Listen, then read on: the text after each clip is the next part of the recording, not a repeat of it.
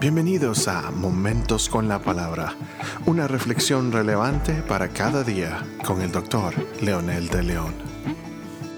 Saludos amigos y amigas, aquí estamos nuevamente con la segunda parte de la bienaventuranza número 6 que encontramos en Mateo capítulo 5, versículo 8, que dice, Bienaventurados los de limpio corazón, pues ellos verán a Dios. Hoy nos corresponde hablar de la segunda parte. Hablamos ayer la limpieza del corazón, en qué consistía, qué era la fuente de esa limpieza, por supuesto, el, el, favor de Dios, la gracia de Dios, el trabajo de Dios y mi voluntad humana. Hoy veremos lo que significa verán a Dios. La palabra ver se usa literalmente como la conocemos en español. Es ver físicamente, a eso se refiere tiene, por lo tanto, dos connotaciones muy importantes en el contexto de la bienaventuranza. Primero veremos a Dios en sus obras, maravillas, milagros, como dice San Juan 1.14, vimos su gloria. José y María vieron la gloria de Dios porque le creyeron. Y esto lo vieron desde el momento que María concibió y luego eh, José fue eh, confrontado con eh, los ángeles cuando quiso dejar a María. Los pastores en la noche del nacimiento de Jesús vieron su gloria. Eran personas sin prejuicios, en una religión que los metiera en una caja y que no les permitiera realmente creer en estas maravillas. Los tres discípulos en el monte de la transfiguración vieron también la gloria de Dios. Los 120 en el día del, del Pentecostés vieron la gloria de Dios. Y así, cada uno en el Nuevo Testamento, pero si vamos al Antiguo Testamento tenemos el testimonio de la gloria de Dios vista, experimentada en muchas ocasiones, ejecutada por varios santos también, los que tenían el corazón limpio. Esta bienaventuranza no solamente trasciende al Nuevo Testamento, es un testimonio pleno, vivo, de lo que Dios puede hacer en la vida de los corazones limpios. Los fariseos no vieron la gloria de Dios. Su religión los enmarcó en las tradiciones que no vieron que era su tiempo, el tiempo de la redención.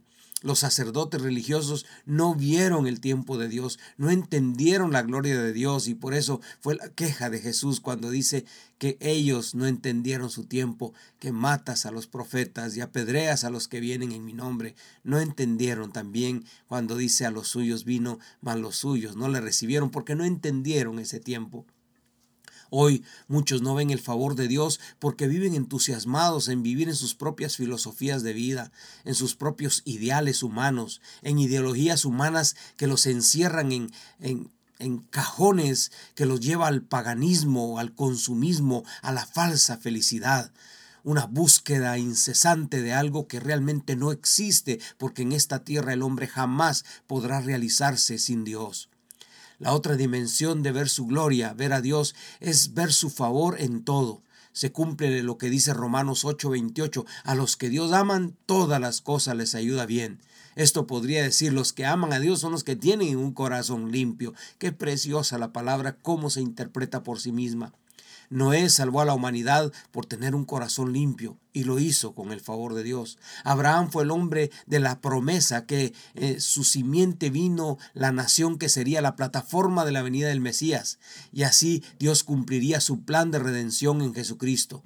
Él vio el favor de Dios en Isaac y en su trayectoria hacia la tierra prometida, aunque nunca vio lo que Dios le prometió, pero él empezó a disfrutar desde el momento que concibió su esposa siendo ya adultos.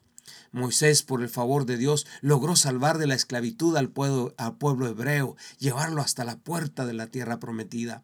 Josué vio el favor de Dios al consagrarse y tener un corazón limpio, con un corazón con propósito de servir a Dios y llevar al pueblo al final de la jornada. Él vio el favor de Dios cuando los muros de Jericó se derribaron, cuando el río se detuvo, se detuvieron sus aguas y pasaron en seco, y así sucesivamente como Dios trabajó en el pueblo para que le obedecieran. Jueces, sacerdotes, profetas y siervos del Señor vieron su gloria y su favor al tener un corazón limpio y un propósito santo. No eran perfectos como humanos, pero sí perfectos en intención y propósito.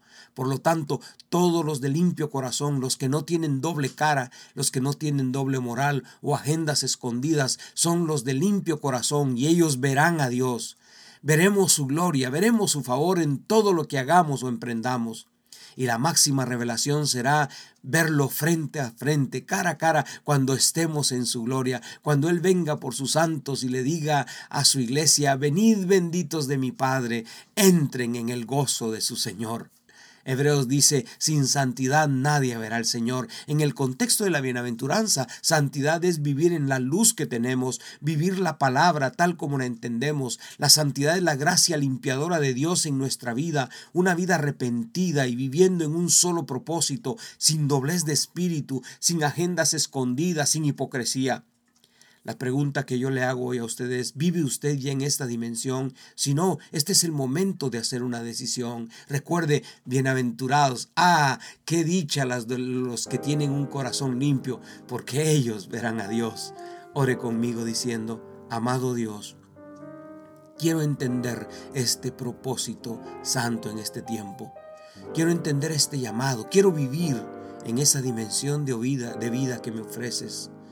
Señor, Gracias porque tu palabra habla a mi corazón y a mi mente. Y en el nombre de Jesús y en el poder del Espíritu Santo, hoy tomo la decisión de vivir en esa dimensión de vida. Quiero ser santo de acuerdo a la luz de tu palabra.